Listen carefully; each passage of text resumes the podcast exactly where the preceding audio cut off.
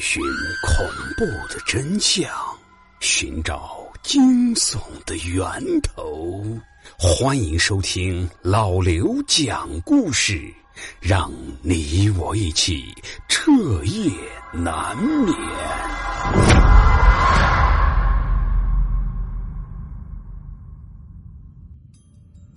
那各位，在我家附近有一个非常出名的小区。倒也不是因为环境有多好，而是因为我们当地人一致认为那个小区的风水不好。我曾经去过那个小区，所有楼的外墙都是深棕色的，看着让人非常压抑。小区里面的照明也不太好，每隔十几米才有一盏路灯，而且还不怎么亮。从那个小区落成开始，每隔半年左右就会有人跳楼一次。有的时候是成年人，但大部分的时候都还是在读书的孩子。其实，在人死之后不一定都会变成怨鬼，但是一个地方曾经出过事儿，有人在这横死，那么这个地方一定就有了一种不太好的能量，而这种能量会影响人，让人感觉到沮丧、悲观，甚至产生出结束自己生命的念头。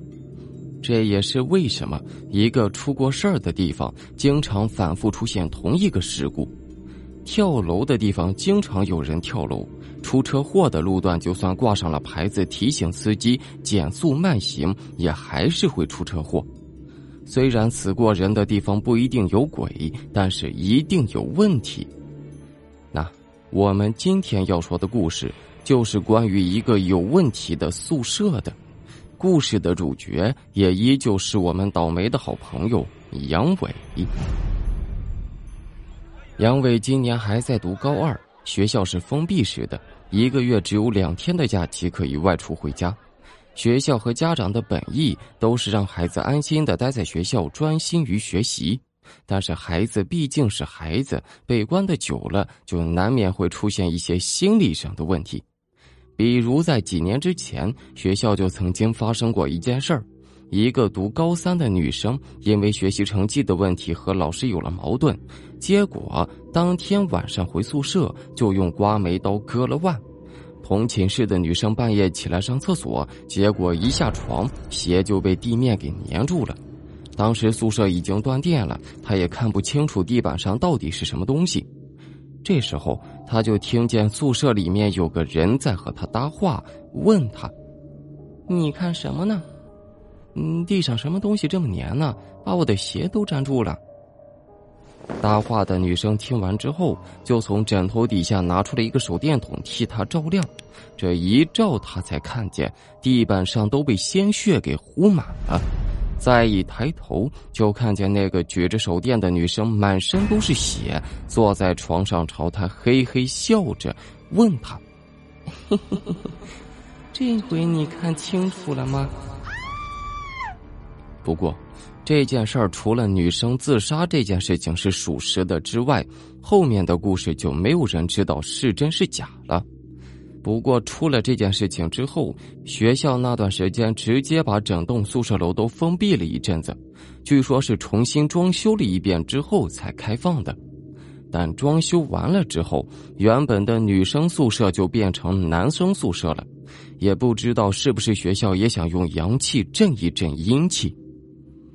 但这件事情已经过去这么多年了，也都没人再提了。学校的学生也都把这件事情当做了茶余饭后的一个谈资，虽然嘴上都说着害怕，但心里面真害怕的也没有几个。毕竟这事儿出了这么多年了，也没听说有谁在宿舍遇见不干净的东西的。但是凡事就怕万一，别人没遇见，可不代表你也不能遇见。而这次的倒霉鬼就是杨伟。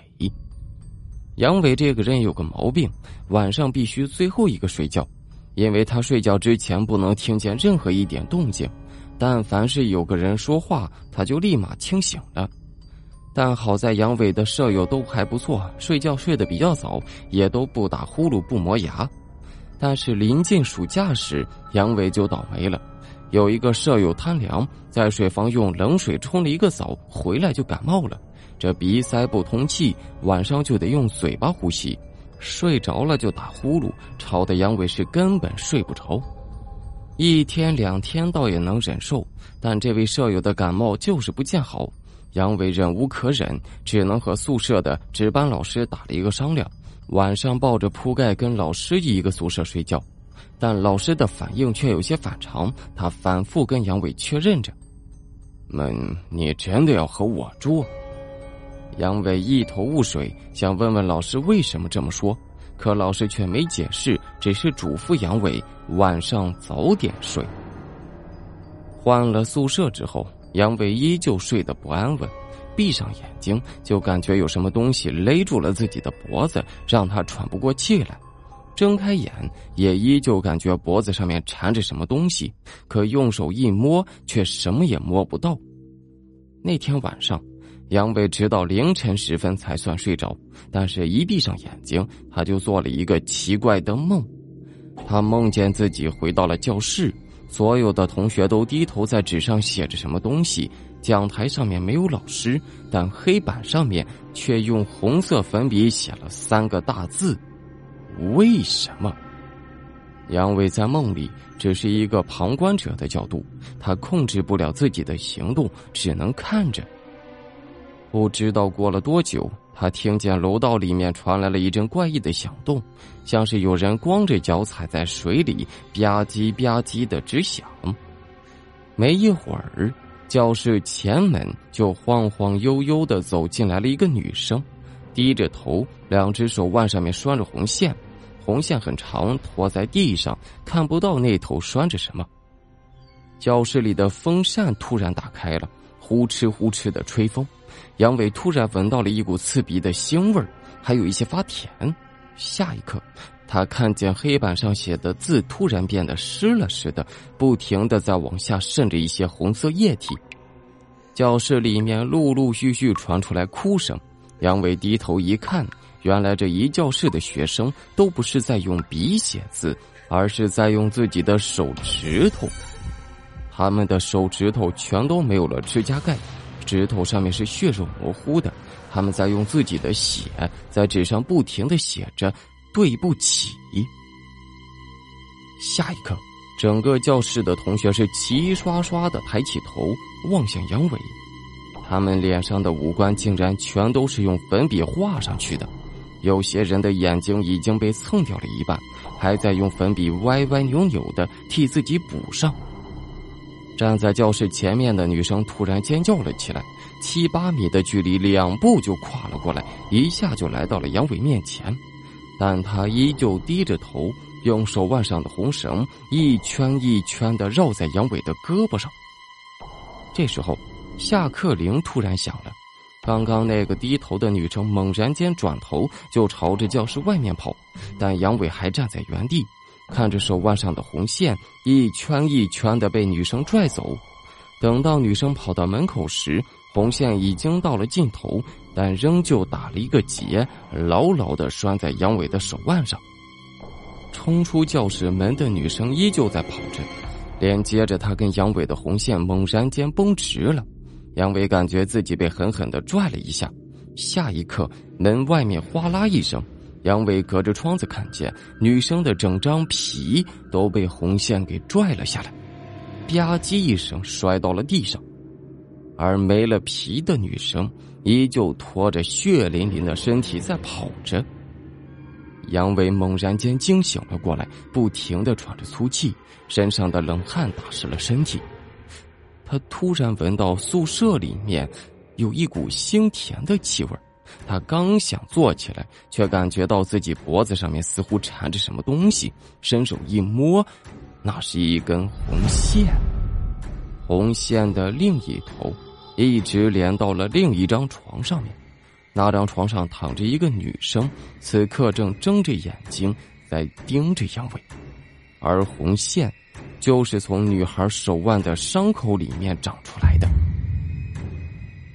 拉一下。女生用沙哑的嗓子说着，杨伟听到这话，是鬼使神差的拉动了一下脖子上的红线。